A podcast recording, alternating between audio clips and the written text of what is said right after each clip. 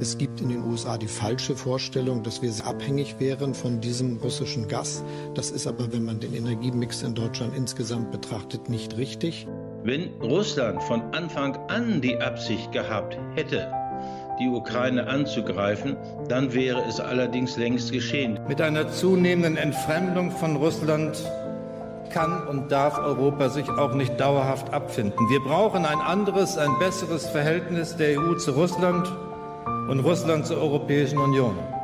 Wir wollen Sicherheit in Europa gemeinsam mit Russland gestalten, nicht gegen Russland. Ostausschuss. Ein Podcast der Salonkolumnisten.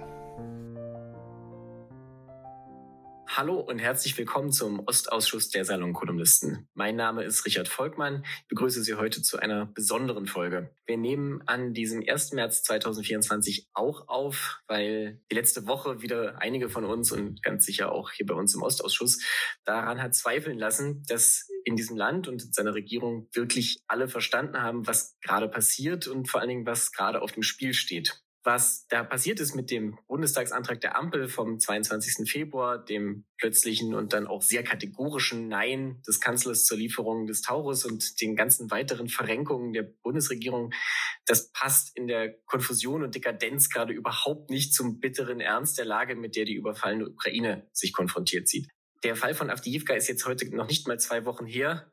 Knapp zwei Wochen sind es und es äh, schien sich in unter anderem infolge der Sicherheitskonferenz eigentlich so langsam herumgesprochen zu haben, dass die Ukrainer ohne ausreichend Rekruten, ohne ausreichend Gerät und vor allen Dingen ohne ausreichend Munition in diesem Krieg nicht bestehen können. Nur beim Bundeskanzler scheint es noch nicht so richtig in voller Breite angekommen zu sein. Weil es dazu viel zu besprechen gibt und weil bei einigen sicherlich auch einfach was raus muss, haben wir diese Folge zu einer Sonderfolge umgewidmet. Wir wollten heute eigentlich über die russische Armee sprechen. Das holen wir auch noch nach, versprochen. Aber heute geht es erstmal, heute muss es gehen um die dramatische Lage in der Ukraine und um die Reaktion darauf bei uns. Dazu begrüße ich unser gewohntes Expertenpanel, bestehend aus Jan-Klaas Behrens. Guten Abend. Hallo. Franziska Davis, die sich freundlicherweise im Urlaub Zeit für uns nimmt. Auch hallo. Hallo. Und Gustav Kressel. Hallo. Guten Abend. Außerdem habe ich heute Jan-Philipp Hein als Semigast mit dazu gebeten. Normalerweise ist er als Moderator mit Teil der Runde, aber ich fand es richtig und wichtig, dass er seine journalistische Perspektive hier ganz offen mit einbringen kann. Abend, Jan-Philipp. Moin, Richard. Gustav, wir fangen wie immer mit dir an und wir werden jetzt wahrscheinlich einen ziemlich ausführlichen Militärteil abarbeiten müssen, weil einfach so wahnsinnig viel passiert ist in den letzten Wochen, dass einen als Laien, da spreche ich aus Erfahrung, leicht überfordern kann. Wir fangen mal mit den Basics an, die ja schlimm genug sind. Die Russen haben Avdiivka und einige kleinere Dörfer in der Gegend eingenommen Ukrainer sind an der ganzen östlichen Front in der Defensive, wenn ich es richtig verstanden habe, und da ist auch keine Umkehr abzusehen. Alle Experten, denen ich zuhöre, sagen unisono, dass 2024 ein sehr, sehr hartes Jahr wird, weil die Rekrutierung, wenn sie denn gelingt, im Sommer Früchte trägt und die Munitionslieferungen aus Europa irgendwie Ende des Jahres kommen sollen, wenn alles klappt. Die Frage, die sich da jetzt aufdrängt, die ich jetzt weiterreichen darf, halten die Ukrainer das überhaupt so lange durch? Das ist eine sehr gute Frage. Das hängt zu einem guten Teil auch jetzt von der äh, tschechischen Munitionsinitiative ab. Aber da werde ich vielleicht ein bisschen später darauf zurückkommen. Ja, also der, der Ausblick an der Front schaut natürlich äh, nicht erbaulich aus. Ähm, die Russen sind wieder an allen Teilen der Front in der Offensive. Ein großes Schwergewicht ist eben der Raum Kopiansk, wo man, äh, wo die Russen äh, Richtung Oskil durchstoßen wollen und äh, erhebliche Kräfte in den Raum werfen. Der zweite ist äh, Bachmut und dann Avdiivka. In Avdiivka war es so, dass die, der Rückzug der Ukrainer spät erfolgt ist. Äh, allerdings äh, ein Problem ist, dass man auch spät angefangen hat, äh, im Rücken von Avdiivka Stellungen auszuheben und eine zweite Verteidigungslinie einzurichten. Da wurde erst im November damit begonnen. Das heißt, die Minenfelder sind noch nicht tief genug und Stellungen zum Teil noch nicht so gut eingegraben, wie man das erhofft. Das gibt den Russen die Möglichkeit, weiter anzugreifen über die ursprünglichen Geländegewinne hinweg. Und das versuchen sie jetzt zu nutzen. Ähm, in dem Sinn müssen wir uns wiederum auf schlechte Nachrichten in der unmittelbaren Zukunft gefasst machen, obwohl die Ukrainer verteidigen enorm verbissen für das wenig die wenige Munition, die sie haben, auch sehr effizient. Äh, die Verluste sind auf der russischen Seite immer noch sehr hoch. Die Russen haben jetzt äh, vor etwa äh, einer Woche anfangen müssen, Truppen zu rotieren, weil eine weitere Welle des Angriffes verbraucht war und greifen jetzt wieder mit frischen Truppen an. Und eines auch, Äh, ähnlich wie es den Ukrainern bei ihrer Gegenoffensive ergangen ist, haben die Russen äh, in ihren Angriffen genauso enorme Probleme, einen Einbruch in die ukrainischen Linien zu einem Durchbruch auszuweiten. Äh, sie können mit äh, infanteristischen Angriffen, abgesessen in kleinen Sturmtrupps unter Vorantreibung von, von Stellungssystemen und Laufgräben, äh, zwar in die ukrainischen Stellungen einbrechen und gepanzerte Kampffahrzeuge, also Panzer, Schützenpanzer, halten sich äh, stark im Hintergrund, wo sie durch Störsender gut geschützt werden können und geben aus der Distanz Feuerunterstützung. Dem Moment, wo sie aber so einen Einbruch ausnutzen wollen, indem sie mechanisierte Reserven heranführen und äh, den, den Einbruch, wie gesagt, dann in die Tiefe äh, zu einem Durchstoß umwandeln wollen, äh, kommen die ukrainischen Drohnen und äh, schalten die Fahrzeuge aus und äh, dementsprechende Dementsprechende Kolonnen von ausgeschalteten Fahrzeugen und Leuten finden sich jetzt natürlich auch zuhauf im, im Internet. Ähm, kann man sich das äh, aus der Nähe anschauen. Äh, also es ist es ist horrend verlustreich. Das äh, wirft natürlich auch die Frage auf, äh, wie, wie lange halten die Russen das durch? Ähm, und äh, ich schätze, dass sie mal jetzt versuchen anzudrücken, soweit sie können, weil sie einfach wissen, jetzt sind die, die ukrainischen Kräfte aufgrund des Munitionsmangels in einer unmittelbaren Schwächephase. Und die wollen sie ausnutzen. Ähm, das wird wieder abflachen. Die Rede ist, dass wahrscheinlich äh, Mitte März, April ähm, die, die Offensivtätigkeit abflauen wird, um dann im Sommer wieder, wieder aufzubauen. Kann natürlich sein, dass sie jetzt versuchen durchzudrücken und auch noch mehr Material an die Front schmeißen, um, um einfach den Moment zu nützen und dass dann der Sommer relativ, äh, relativ gesprochen ruhiger wird. Äh, ein zweites großes Problem, das ist der Ankauf von ballistischen Raketen aus dem Iran. Es soll sich hierbei um etwa 400 Stück handeln. Ähm, die Lieferung soll im Jänner begonnen haben. Äh, wir werden sehen, wann diese Raketen eingesetzt werden und damit kann Russland natürlich erstens äh, äh, seine Angriffe in die ukrainische Tiefe ausweiten, aber noch schlimmer den Vorrat der Ukraine an Patriot-Raketen erschöpfen, weil für die Abwehr von ballistischen Raketen eben nur wenige Fliegerabwehrsysteme geeignet sind und ähm, insbesondere eigentlich Patriot-Raketen gebraucht werden. Und äh, da ist die Ukraine natürlich jetzt von den politischen Blockaden in Washington sehr hart getroffen, weil man Patriot mittlerweile äh, aus den USA in erster Linie kriegt. Die Amerikaner sind der wichtigste Puffer für diese Munition, weil äh, Patriots zum Beispiel auch in Japan hergestellt werden und äh, die Amerikaner japanische Patriots zukaufen, in ihre Lager stecken und äh, eigene Patriots abgeben. Äh, das Problem ist, dass auch diese Tätigkeit durch die finanziellen Blockaden in Washington zurzeit mal auf Eis liegen und äh, europäische, also deutsche Patriots erst äh, 2030 vom Band laufen werden. Das heißt, wir haben da wirklich ein, einen Single Point of Failure und die Russen äh, versuchen natürlich genau diesen auszunutzen. Wie ist es denn mit der allgemeinen ähm, Artilleriemunition? Da läuft ja jetzt nach allem, was man zumindest so hört in den Medien, die europäische Mo Produktion an. Was hat man sich da als Laie darunter vorzustellen? Wann denn, wird denn das spürbare Effekte zeitigen? Ähm, ja, also die, die, also je nachdem, über welchen europäischen Staat wir sprechen, äh, hat die Ausweitung der Munitionsproduktion im Sommer 2022 begonnen und für manche eben ist sehr spät, erst im Herbst 2023. Und äh, bei der Artilleriemunition ist es halt so, dass sie eine Vorlaufzeit hat. Das heißt, ein Unternehmen, das neue Hallen baut ähm, und neue Maschinenpark kauft und neue Arbeiter einstellt, das äh, hat einfach eine gewisse, gewisse Zeit, bis, bis neue Straßen in Produktion sind. Ähm, zum Beispiel äh, also Bulgarien zum Beispiel war einer der Staaten, die als erstes ihre Produktion angeworfen haben, alte Produktionsstraßen aus dem Kalten Krieg wieder reaktiviert haben. Die stehen jetzt mit ihrer, äh, mit ihrer Artillerie-Munitionsproduktion relativ gut da. Die können etwa eine Viertelmillion Granaten pro Jahr herstellen mit ihren, mit ihren Firmen. Äh, in, in den meisten westeuropäischen Staaten schaut es schlechter aus, weil erst mit der mit der Finanzspritze der Kommission die Produktion ausgeweitet wurde und dementsprechend die jetzt natürlich auf dieser Zeittafel dem Ganzen hinterherlaufen. Ähm, Im letzten Jahr hat Europa etwa 650.000 Schuss Munition hergestellt. Äh, davon sind aber nur 300.000 in der Ukraine angekommen. Der Rest war für heimische Kunden und für Exportkunden. Und in diesem Jahr wird die Europäische Union bzw. die 18 Munitionsfabriken innerhalb der Europäischen Union äh, vor allen Dingen in der zweiten Jahreshälfte äh, deutlich über eine Million äh, Schuss herstellen und davon wird ein Großteil in die Ukraine gehen. Das Problem ist natürlich die, dadurch, dass wir hier über einen gestaffelten Produktionsanstieg reden, ähm, sind wir jetzt immer noch auf dem Tempo von äh, etwa also 200.000 Schuss bis März und dann äh, sozusagen 300.000 bis Mitsommer und dann nach dem Mitsommer äh, schnell, die, schnell die Lieferzahl wieder hoch.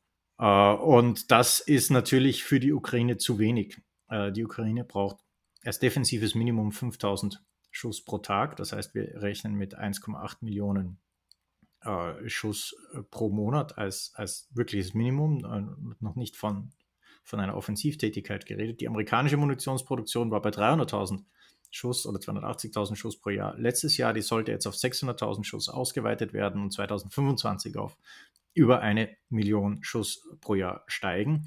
Das Problem ist äh, auch hier, äh, ist das Geld zum Teil blockiert und die, die sozusagen die Tranchen für die Ausweitung der Produktion äh, Teil dieses Supplements, das eben nicht ausgezahlt wird, obwohl ich, äh, glaube ich, gestern gelesen habe, dass, äh, dass in Texas drei neue Munitionsfabriken jetzt bald ans Netz gehen, unter Anführungszeichen. Und äh, das verspricht zumindest eine gewisse gewisse Entlastung. Und wenn das in Texas produziert wird, hoffe ich, dass die Republikaner sich erbarmen und ähm, hier doch eine Freigabe erwirken. Habe ich das nur ganz kurz für mich, habe ich das richtig verstanden? Eine Million pro Jahr oder eine Million pro Monat? Eine Million pro Jahr. Das heißt, äh, nächstes Jahr sind wir relativ gut dabei, die Ukraine sogar über dem defensiven Minimum durchzuhalten, wenn die äh, Amerikaner mit an Bord sind, wenn die Europäer alleine wären, dann würden wir es gerade schaffen, die Ukraine am defensiven Minimum zu erhalten. Ähm, wenn wir, wenn wir zukaufen, wenn wir weiter äh, Produktion steigern. Aber dieses Jahr wird es eben extrem schwer, weil durch, diese durch diesen gestaffelten Aufwuchs der Industrieproduktion und dadurch, dass eben letztes Jahr quasi die Munitionsvorräte in Europa äh, zur Neige gegangen sind, äh, wir eben, eben jetzt einen Durchhänger haben in der, in der Liefermöglichkeit. Schaffen die Ukrainer das denn dann wirklich bis zum Herbst? Also ich meine, können die sich darauf verlassen, dass die Defensivlinien so gut ausgebaut sind, dass die Russen nicht durchbrechen oder muss man wirklich mit dem Schlimmsten rechnen momentan? Ähm, wir müssen als Worst-Case-Szenario auch wirklich mit dem Schlimmsten rechnen. Äh, das, ein, das, Einzige, was mir in der bitteren Situation wirklich Hoffnung gibt, das ist ähm, äh, Präsident Pavel und seine, seine Initiative. Da, da ist viel im Dunkeln. Ich kenne viele Details der ganzen Sache nicht, aber er sozusagen, also die Zeitungsberichte, äh, beziehungsweise er auch spricht von 800.000 Schuss, ein Großteil davon 122 Millimeter. Ähm, äh, die Frage ist, wo er die aufgetrieben hat. Äh, ein Teil wurde wahrscheinlich außerhalb der Europäischen Union produziert. Soweit ich jetzt in Erfahrung gebracht habe, ist ein anderer Teil, äh, besteht einfach darin, dass man die Europäische äh, Kommission wollte ja eine verpflichtende Priorisierung der Ukraine-Verträge durchsetzen äh, letztes Jahr. Also dass eine Munitionsfabrik, egal wie ihre Auftragslage ist, zuerst äh, erst an Exportkunden liefern kann, wenn alle Granaten äh, aus dem Ukraine-Kontingent in, in der Ukraine gelandet sind. Äh, da gab es Geheule, nein, das schadet der Industrie, dann müssen sie Penalstrafen zahlen, die, die, die werden um ihre Verträge gekillt. Und der Herr Pavel ist dann hergegangen und sagt, hm, ich rede mal mit der Industrie, erstens, wie hoch die Penalen wirklich sind und zweitens, mit deren Exportkunden und fragt die mal, ob sie vielleicht auch Artilleriemunition von anderen Produzenten haben wollen, weil zum Beispiel Südafrika, Südkorea, die stellen alle viel Munition her, aber äh, äh, dürfen rechtlich nicht in ein Kriegsgebiet exportieren. Das heißt, die können äh, die können zwar die Ukraine nicht beliefern, aber die können ja Exportkunden beliefern, die jetzt europäische Munition bestellt haben. Und äh, eins und eins ist zwei, lasst uns dann, äh, und von mir aus zahle ich der Industrie halt auch die Penale, das soll in die Ukraine und zwar jetzt. Und das Gute an der Sache ist, die Munition, die liegt schon in Europa herum. Ja? Also dem Moment, wo der Vertrag unterschrieben ist und äh, sozusagen das rechtlich unter Dach und Fach ist, geht die raus.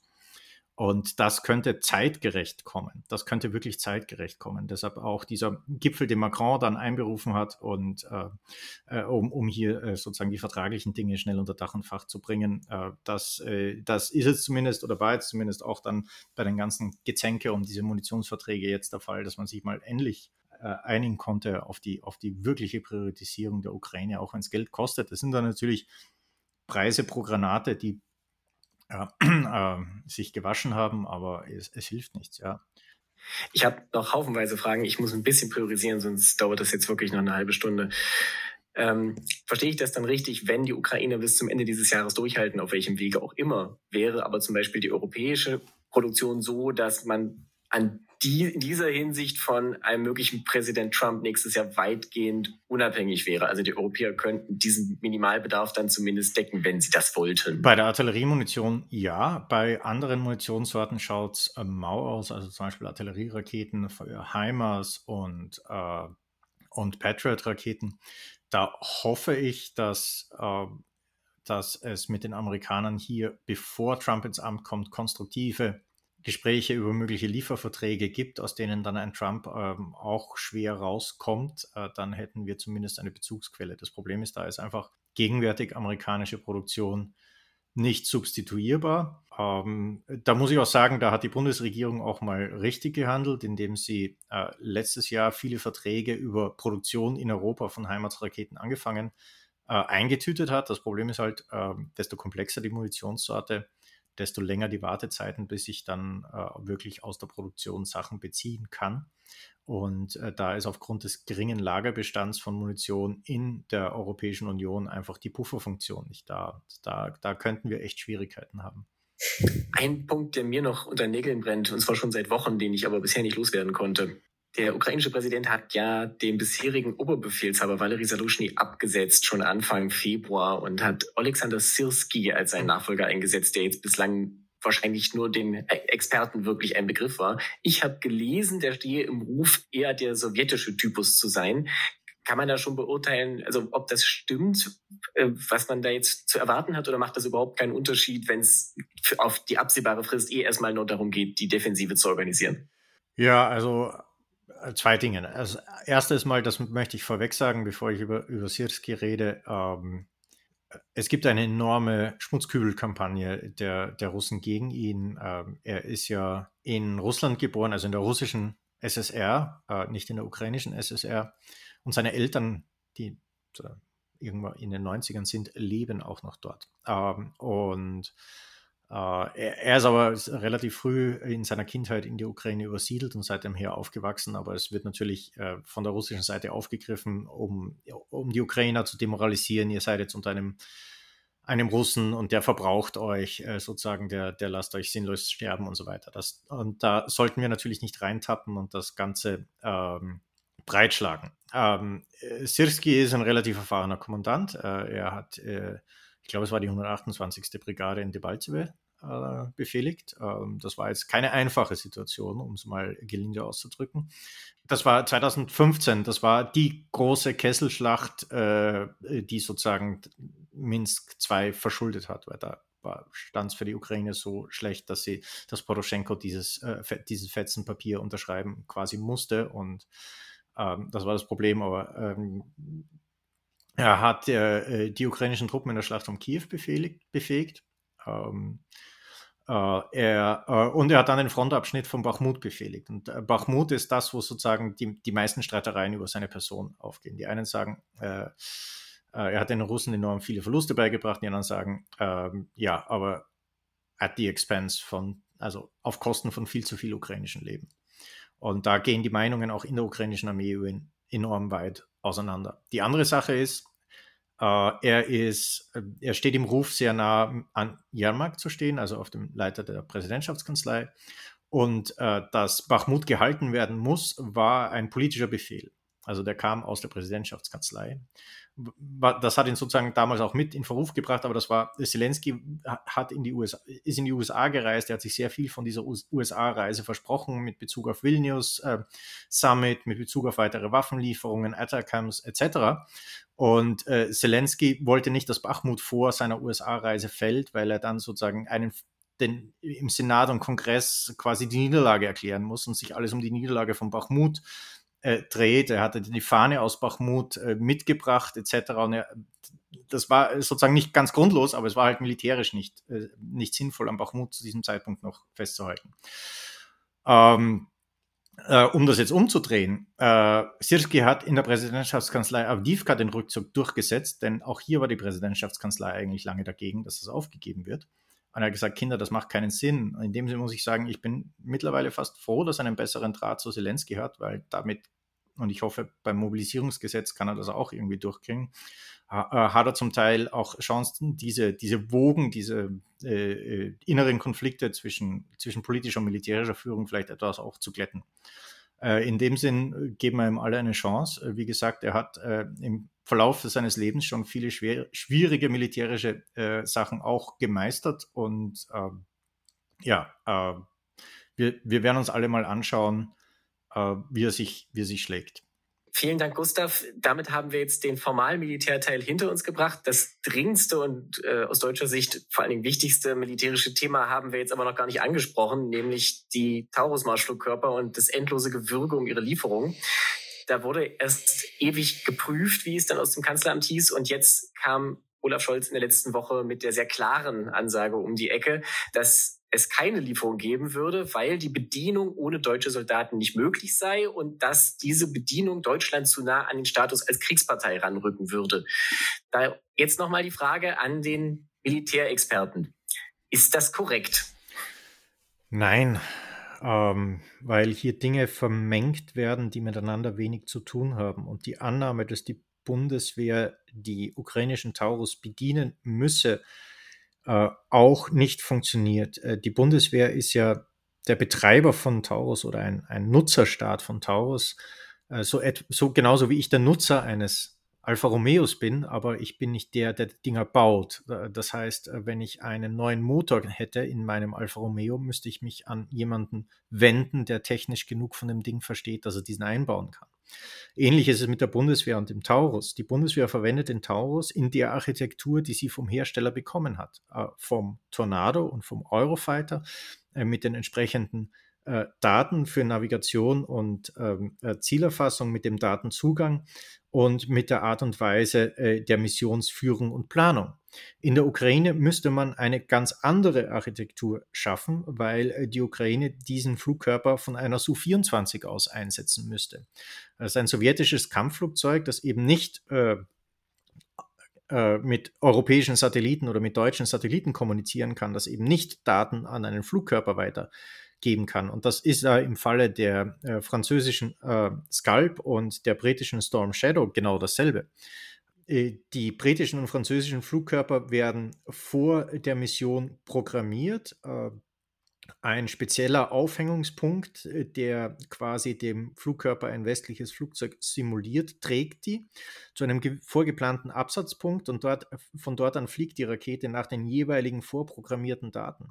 Äh, dafür hat im Falle der Briten und der Franzosen die Ukraine auch Zugriff auf die entsprechenden äh, Zieldaten bzw. Geodaten, die der Scalp oder der Storm Shadow für den Angriff braucht. Und die Ukrainer nehmen die Programmierung und die Missionsplanung selber vor. Sie sprechen sich bezüglich der Zielauswahl mit den Briten und den Franzosen ab, aber äh, die Idee, dass da britische oder französische Soldaten, also vor allen Dingen bei den Franzosen weiß ich es, bei den Briten ähm, äh, vermute ich es, aber bei den Franzosen weiß ich, da gibt es keine französischen Soldaten, die äh, der Ukraine dabei helfen oder die an der Programmierung beteiligt werden.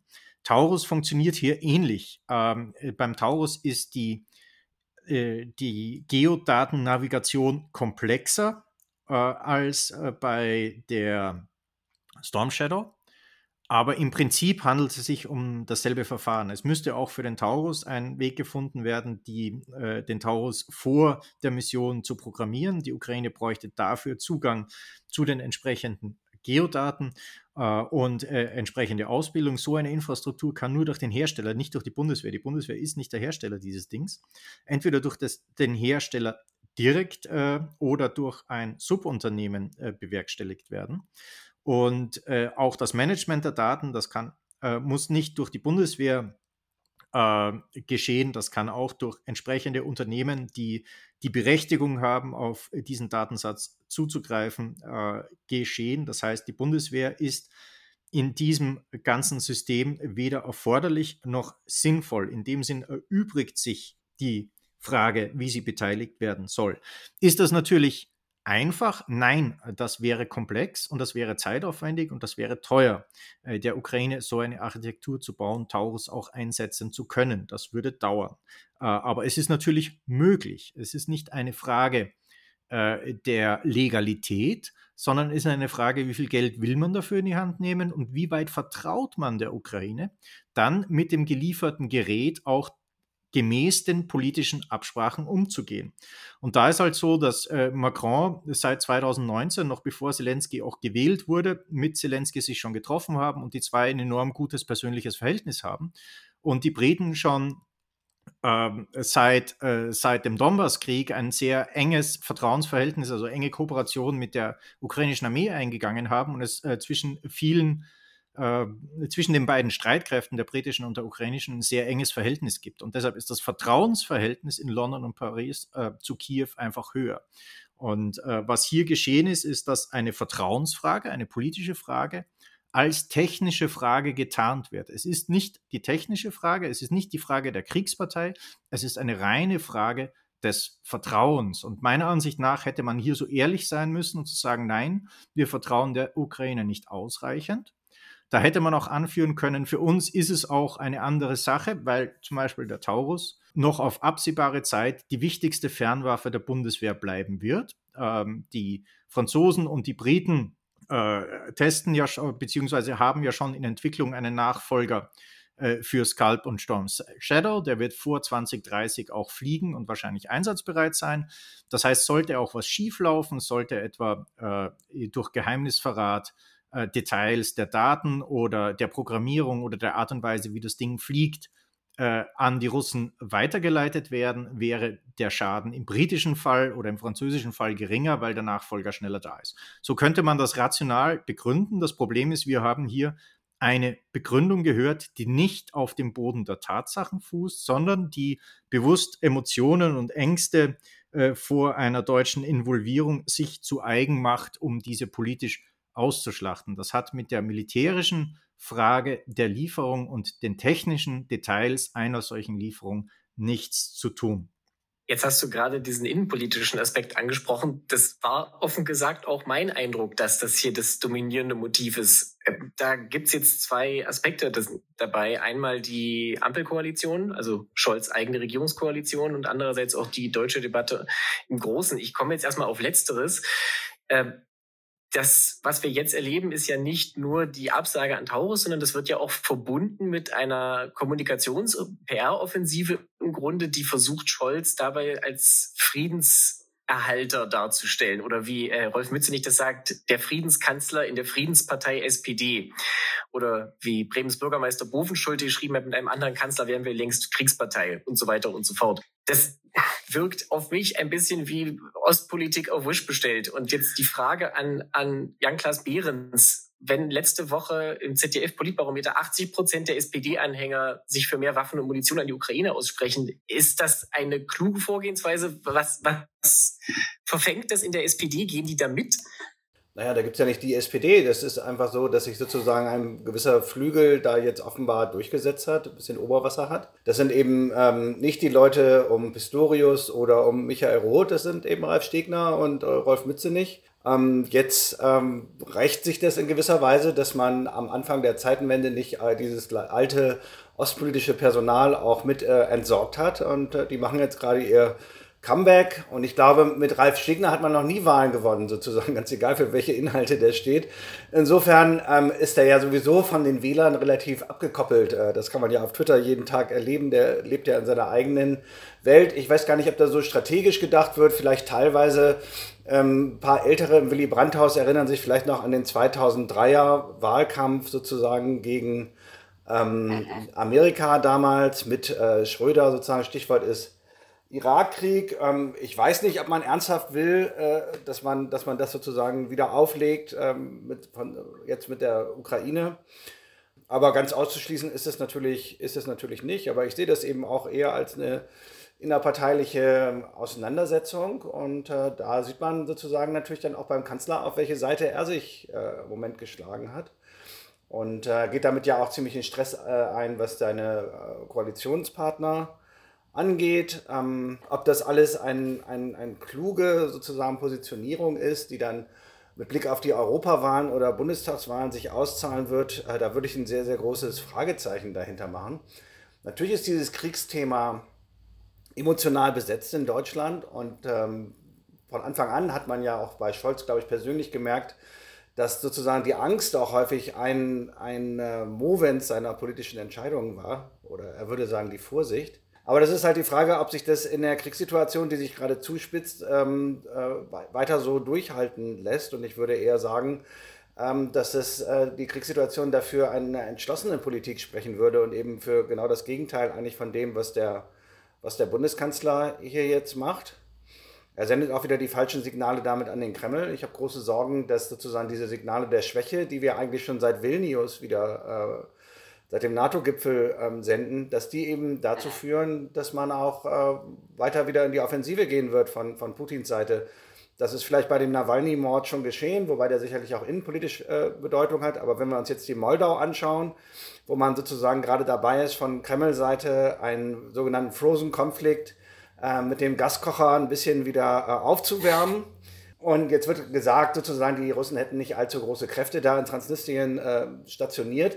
Das mag ja auch alles so sein, aber die Armee von Moldau, das ja kein NATO-Land ist, ist jetzt auch, glaube ich, nicht gerade Weltklasse. Und ähm, ich glaube, dass mittlerweile auch 1500 Russen mit Kalaschnikows eine ganze Menge Unheil anrichten können. Das haben wir gelernt und ich würde auch sowas nicht ähm, auf die leichte Schulter nehmen. Und ähm, ich befürchte, dass diese Politik nicht nur Berlins, auch der USA, muss man natürlich sagen, die USA sind natürlich auch genauso eine Vollkatastrophe wie wir, äh, gerade dazu führt, dass der Kreml schaut, äh, wo man weitere Fronten eröffnet.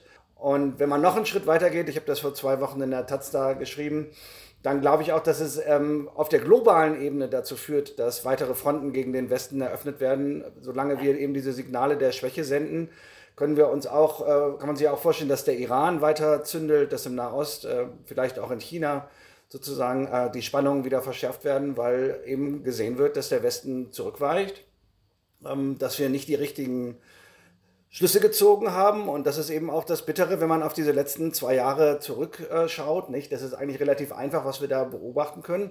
Das ist ein Krieg, in dem zuerst die Ukraine mobilisiert hat. Deswegen hat sie das erste Kriegsjahr überstanden. Dann hat seit September 2022 Russland mobilisiert und der Westen hat nie mobilisiert. Hat man, oder glaubst du, man hat da den Versuch, die 30% AfD und Wagenknecht-Wähler abzuholen mit, mit sowas? Also es ist einfach, Robin Alexander hat diese, diese Kombo aus, aus Mützenich und Bovenschulte und äh, Stegner natürlich und wie sie alle heißen, als äh, Boomer-Brigade bezeichnet und das fand ich eigentlich ganz passend. Also, es fällt mir schwer, mir vorzustellen, wen das wirklich anspricht, jenseits dieser demografischen Gruppe, die aber für die SPD wahrscheinlich so oder so verloren ist.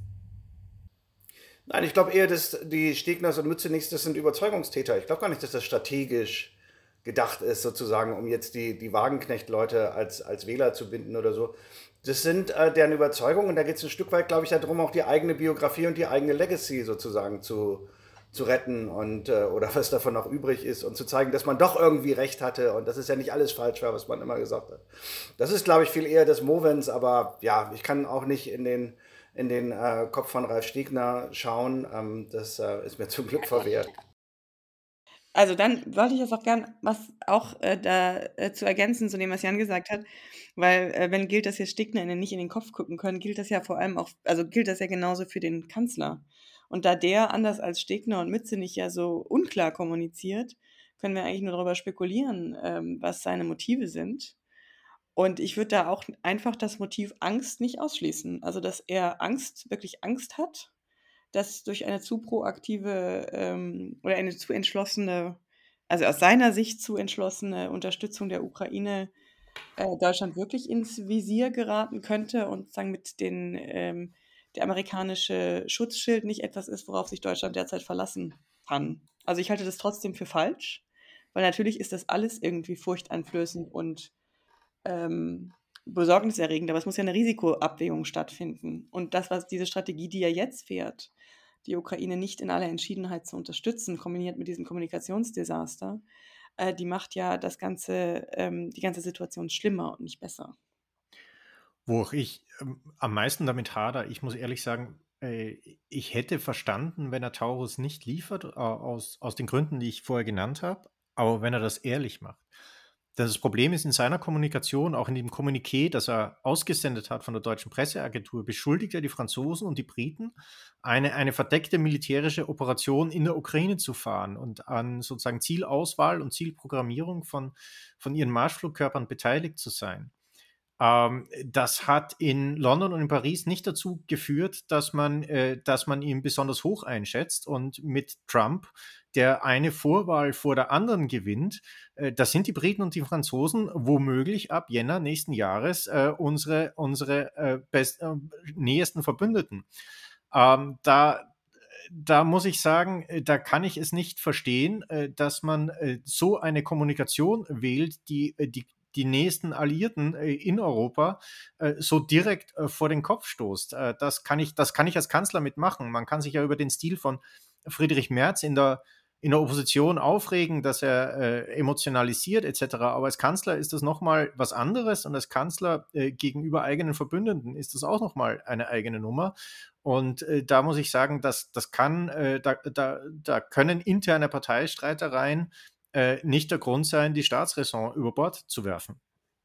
Noch dazu, wenn, wenn man dann gleichzeitig sieht, wie, wie gut die Zusammenarbeit funktioniert zwischen Russland, Iran und Nordkorea und dann gleichzeitig diese völlige äh, offene Zerstrittenheit und völlig äh, fehlgeleitete Kommunikation, unklare Kommunikation und auch unklare äh, Politik, weil es ja eigentlich auch völlig offensichtlich ist, dass, ähm, dass das alles eine Ausrede ist fürs Nichtliefern.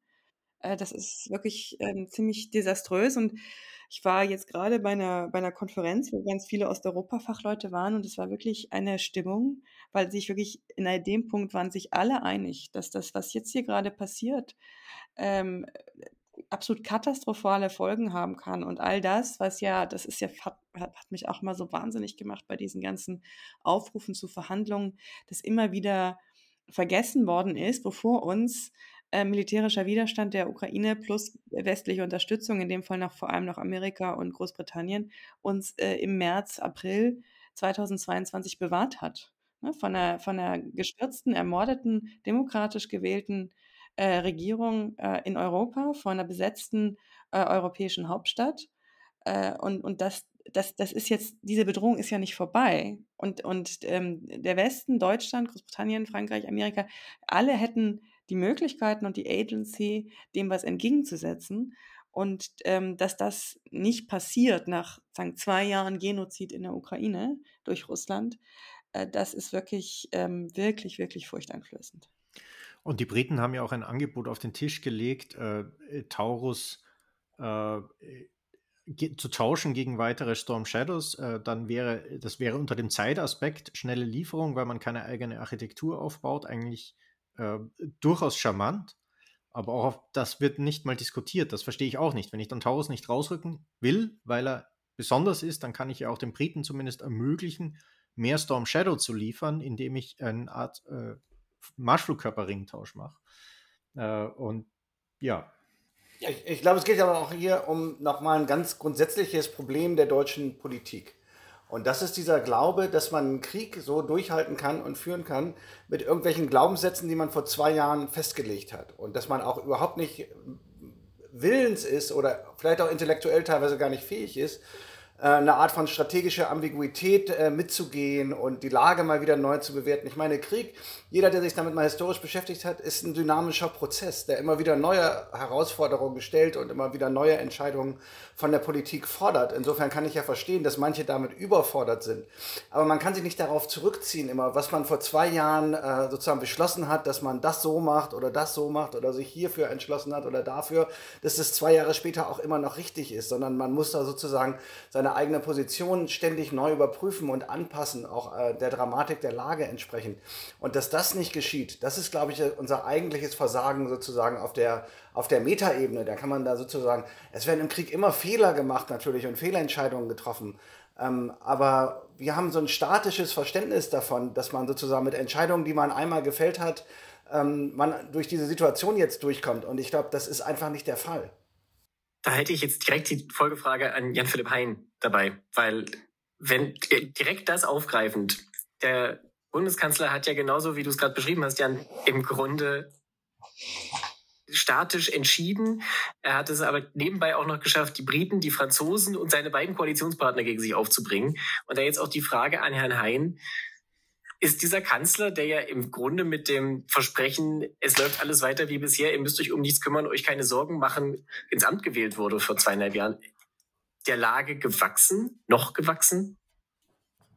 Das ist eine Frage, auf die ich, glaube ich, nicht seriös antworten kann. Ähm, ich fand den Gedanken, den Jan-Klaas Behrens gerade geäußert hat, ziemlich schlau. Ähm, ich glaube aber, dass, dass das nicht für die gesamte Politik gilt, dass es noch nicht mal für die ganze Koalition gilt, sondern dass wir einfach diese Zerrissenheit sehen. Also wir haben wir haben ja in der Koalition offensichtlich eine Mehrheit, ähm, bestehend aus den beiden kleineren Koalitionspartnern, die aber zusammen größer sind als die Sozialdemokraten, die einen anderen Kurs haben wollen, die ja dann offensichtlich es auch hingekriegt haben in semantischen Verhandlungen, also das, das müssen ja wahnsinnige Stunts gewesen sein, ähm, Taurus da reinzuschreiben, ohne Taurus da reinzuschreiben äh, um dann vom Fraktionsvorsitzenden der SPD und äh, kurz darauf vom Kanzler äh, ja, den, den Mittelfinger gezeigt zu kriegen. Ich habe in dieser Woche äh, mehrere Gespräche im Regierungsviertel geführt mit äh, Leuten aus diesen kleineren beiden Parteien, äh, von der FDP und von den Grünen, und ähm, die sind extrem, extrem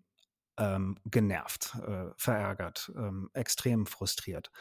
Ähm, ähnlich wie die Briten und die Franzosen auch extrem verärgert und genervt und frustriert sind. Also diese, diese ganze Situation hat etwas damit zu tun, dass diese Koalition in sich nicht einig ist, wo sie eigentlich hin will und was der Kurs in diesem Krieg ist. Das ist das entscheidende Problem. Und ähm, die SPD, ich glaube, so hart muss man das sagen, hat sich jetzt entschieden, vor der Kulisse dessen, was in der Ukraine passiert, und das ist ein genozidaler Krieg, Wahlkampf zu machen. Und das hat man ja auch an der Synchronizität gesehen, mit der die Stegners, die Bovenschultes, die Mützenichs äh, um die Ecke kamen und diese Geschichte vom Friedenskanzler erzählt haben. Ja, ähm, seid froh, dass da Olaf Scholz ist. Äh, jeder andere hätte dieses Land ja schon lange dem, dem Armageddon atomarer Art ausgeliefert. Und das ist, das ist, glaube ich, der eigentliche Punkt. Da stellt sich dann aber innenpolitisch natürlich eine Frage. Die erste Frage ist die, wie halten die Grünen das eigentlich aus? Wie lange wollen sie das noch aushalten?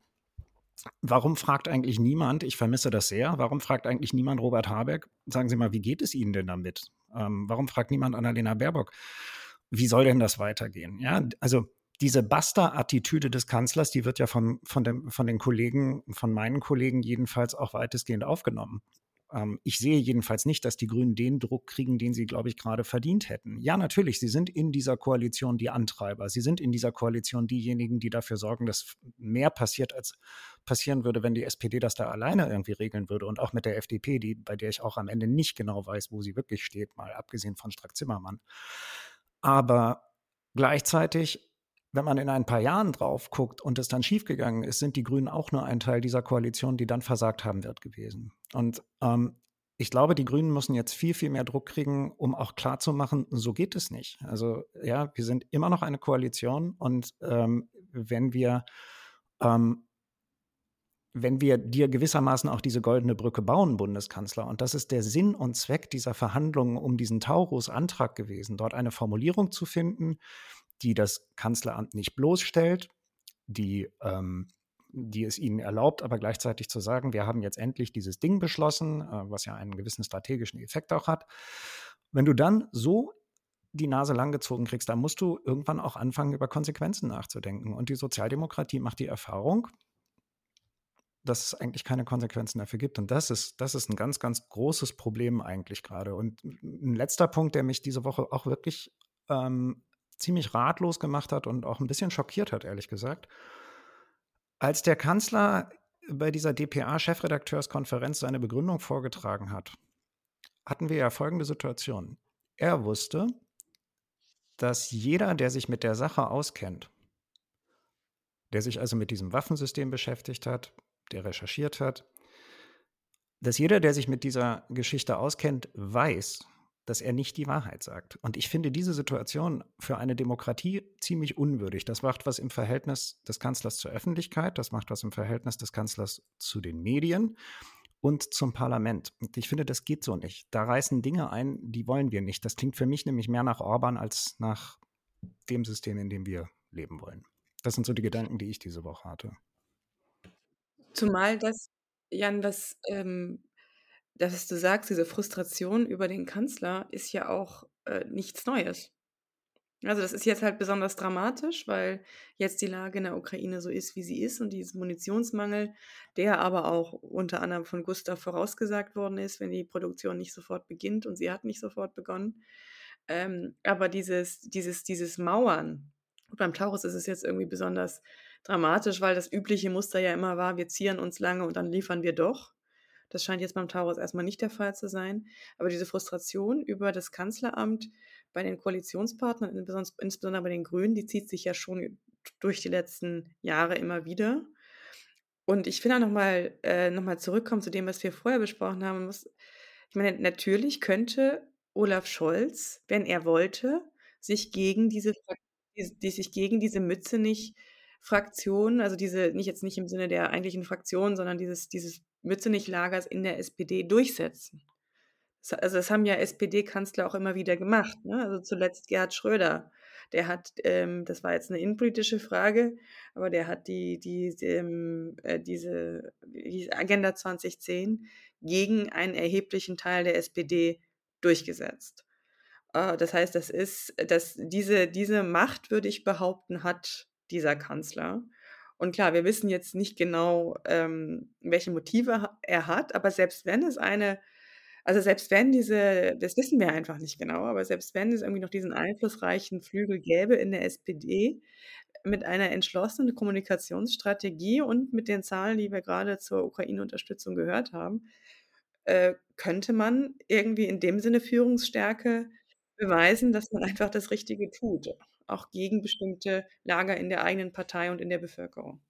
Ich glaube, jetzt kommt halt hinzu, dass wir es bei der SPD mit einer traumatisierten Partei zu tun haben. Ähm, dieses Schröder-Machtwort in Sachen Agenda 2010 ist der, die Keimzelle der, der, ja, des Erfolgs der Linkspartei. Ne? Also das war danach, danach äh, bog Lafontaine aus und danach war äh, ist was passiert. Also es gibt, gibt schon auch Traumata in der SPD, bei denen ich dann ein bisschen verstehe, dass man mit solchen Manövern vorsichtiger ist. Aber das, der, der entscheidende Punkt, ich kann das nicht genug betonen, und Gustav hatte es in seinem Eingangsstatement auch schon mal erwähnt, ist dieses, diese, diese Begründung vorzutragen von der jeder, der sich damit auskennt, weiß, sie stimmt nicht. Also, ich, wie hatte Gustav das ausgedrückt, ein technisches Mo Argument in die, äh, ein technisches Argument vorzutragen. Gustav, wie hast du es gesagt? Du hörst mir doch zu. Ja, also den, die, ein, ein nicht, nicht zu wollen und zu tun, als würde man nicht können. Also man schiebt ein technisches Argument, genau. eine technische Begründung für ein politisches Argument. Man vertraut der Ukraine nicht und äh, schiebt aber vor, man könne es nicht. Und das ist unglaubwürdig. Ja. Und ja, da, ich, kann das nur, ich kann das nur sekundieren. Es ist natürlich, äh, Demokratie funktioniert nur, wenn, wenn vom Boden der Tatsachen aus gesprochen wird. Und wir haben das eigentlich schon zuhaufe erlebt, dass sozusagen das Emotionalisieren, äh, das äh, nicht die Wahrheit sagen, weil äh, das, was man sich zurechtgelegt hat, vielleicht oder in der Selbstwahrnehmung populärer sein könnte, dass das im Grunde nur die extremistischen Ränder stärkt. Das haben wir in der Klimadebatte, das haben wir in der Migrationsdebatte und jetzt haben wir es auch in der Außenpolitik und in der Verteidigungspolitik. Aber äh, niemand, ich glaube auch nicht, dass, dass man irgendwelche äh, Sarah Wagenknecht-Wähler wegen dem jetzt zurückholt, äh, sondern im Gegenteil, äh, äh, Höcke fühlt sich doppelt bestärkt, nicht nur, weil er dem Kanzler gratuliert, sondern weil er auch für seinen Stil Politik zu treiben, nämlich irgendeinen Unfug zu reden, äh, der nicht stimmt, aber der die Leute emotionalisiert und triggert, äh, sich bestätigt fühlt. Und natürlich äh, ist das sozusagen auch ein Teil seines, seines Lobes für diese Entscheidung, weil die seiner Art und der Art seiner Partei Politik zu machen und Politik zu kommunizieren entgegenkommt. Und das hätte eigentlich äh, ja auch im Kanzleramt die Alarmglocken äh, schrillen hören, wenn der Typ zu dieser Entscheidung gratuliert, weil genau das das ist, was langfristig der SPD äh, Taurus rauf und Taurus runter am meisten schaden wird und was dem, den demokratischen Parteien, den Zentrumsparteien am meisten schaden wird.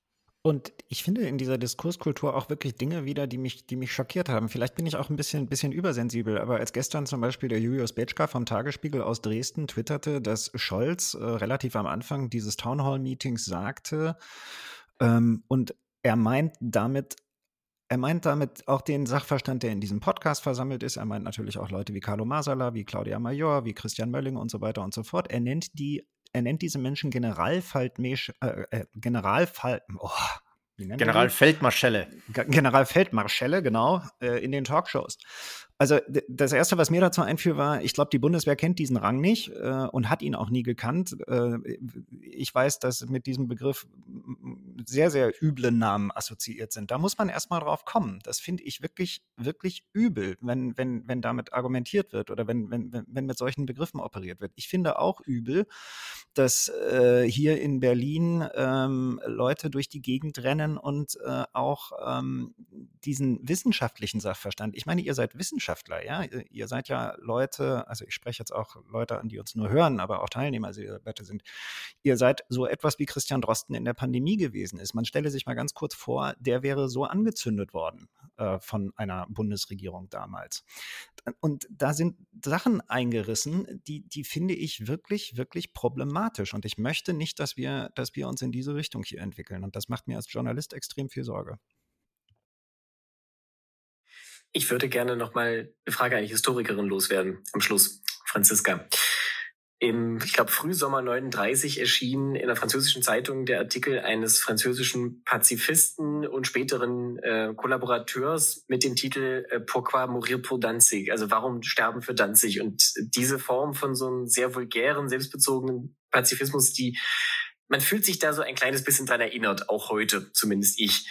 Und deswegen jetzt mal auch die Frage, sind wir jetzt, also ist das 38, ist das 39? Wird das nicht erkannt? Also unabhängig jetzt von diesen ganzen parteipolitischen Fragen, aber wo befinden wir uns hier geschichtlich?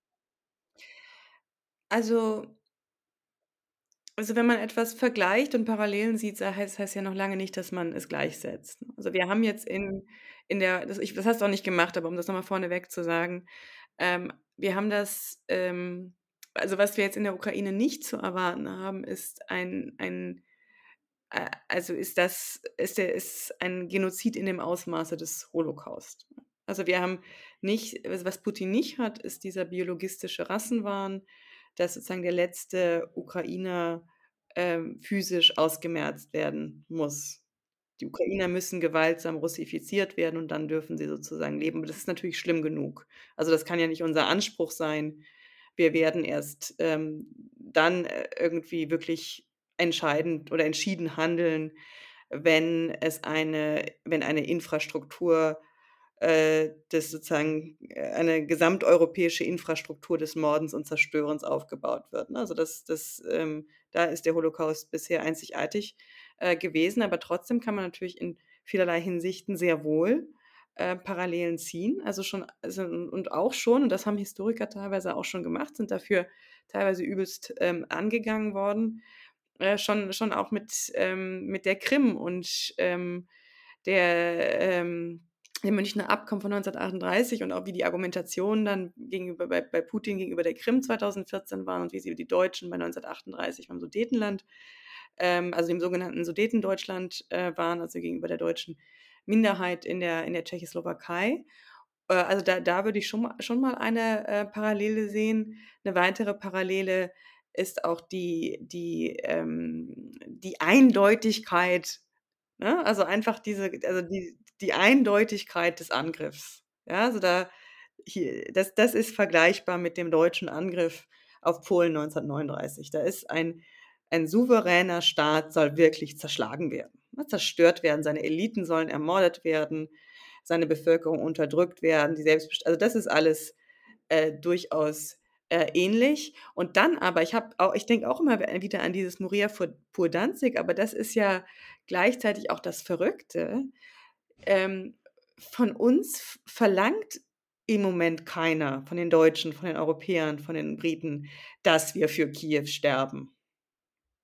Ja, wir, verlangt, von, oder wir, wir werden gebeten, den Ukrainern, äh, die Ukrainer zu stütz, unterstützen im Kampf um ihre Freiheit und um ihr Leben und das Überleben ihres, ihres Landes. Das ist sozusagen die Entscheidung, die wir zu treffen haben. Und, und es ist, und das ist natürlich auch diese enorme Selbstbezogenheit von wirklich einem wohlstandsverwahrlosten ähm, Westen, zumindest Teile der Gesellschaften des Westens, die so unglaublich verwöhnt sind, dass sie überhaupt nicht mehr die Fäh oder dass sie die Fähigkeit verloren haben, diese Empathie zu entwickeln für, für Menschen, auch für eine Generation, die da jetzt gerade stirbt, die all das, was irgendwie so diesen, diesen satten Bundesbürgern einfach qua Zufall ihrer Geburt in die Liege äh, gelegt wurde, nicht haben und dafür kämpfen müssen. Und, und, und das, das wird von ihnen sozusagen verlangt, dass sie diesen Schritt politisch unterstützen. Und, und dass selbst das verweigert wird, ähm, finde ich, finde ich sozusagen erschütternd, auch einfach sozusagen auf einer, also für mich als Staatsbürgerin und irgendwie als ähm, Mensch, der in diesen Zeiten lebt, so. Ähm, aber das, das nächste ist ja, dass man dann tr trotzdem nicht versteht, also selbst wenn man, wenn, wenn es einen nicht interessiert, was in der Ukra ob die Ukrainer leben oder sterben, ob die Ukraine als Land überlebt oder nicht, dann sollte man doch zumindest verstehen, dass eine Niederlage der Ukraine, ein Sieg Russlands einen selber bedroht. Man soll doch froh sein, ne, dass man im Moment eben nicht selber kämpfen muss und dass wir ähm, also wenn man, wenn man in dieser, ne, also im Moment ist das, das klingt, wird immer so, darüber wird sich lustig gemacht, es wird pathetisch, irgendwie, da wird sich darüber lustig gemacht, aber es ist so, die Ukrainer verteidigen gerade die europäische Sicherheitsordnung und da, damit ähm, auch die, die Sicherheit von jedem, der auf diesem, in, dieser Euro, in diesem Europa äh, lebt. Und ich glaube, dass das wirklich auch eine Bedrohung für, für uns ist. Das, das hat Gustav auch nochmal so gut in dem leider verloren gegangenen Podcast ähm, gesagt, dass ähm, Russland will eine Großmacht sein und will Europa dominieren. Und wollen wir in so einer Welt leben? Herr Behrens. Ja, das ist natürlich immer schwierig, sozusagen äh, die Frage zu beantworten, wo man historisch äh, steht und ich glaube, zu den Historikern, die eher glauben, dass man aus der Geschichte nicht richtig lernen kann oder was man lernen kann, ist eigentlich nur, dass nichts so bleibt, äh, wie es ist.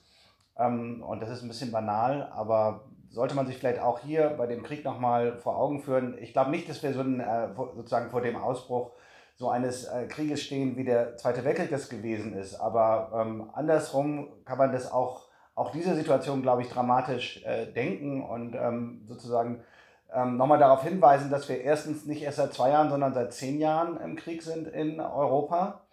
Und ähm, dass selbst wenn, und da waren wir jetzt ja heute alle sehr skeptisch, dass selbst wenn die Ukraine diesen Krieg gewinnen sollte, ja, dann sind wir ja immer noch nicht aus der Konstellation raus, dass es immer noch den Iran gibt und China und Nordkorea äh, sozusagen, ähm, dann, dann wäre ja auch nicht plötzlich Frieden äh, sozusagen in diesem eurasischen Krisenbogen, sondern der Konflikt würde ja weitergehen. Und insofern denke ich im Moment eher so in die Richtung, vielleicht sind wir tatsächlich im zehnten Jahr so eines Art 30-jährigen Krieges im, äh, im 21. Äh, Jahrhundert, der nämlich von, von dem die Ukraine einfach nur ein Schauplatz ist, der uns im Moment am nächsten ist ähm, aber der in Taiwan oder im Nahen Osten oder im Kaukasus oder in Zentralasien auch genauso ausgetragen wird. Und ich glaube sozusagen, das müsste unsere Politik eigentlich ähm, verstehen, aber sie ist ja noch nicht mal ehrlich genug, den Leuten zu sagen, dass wir natürlich für Kiew Wohlstandsverluste hinnehmen müssen, nicht?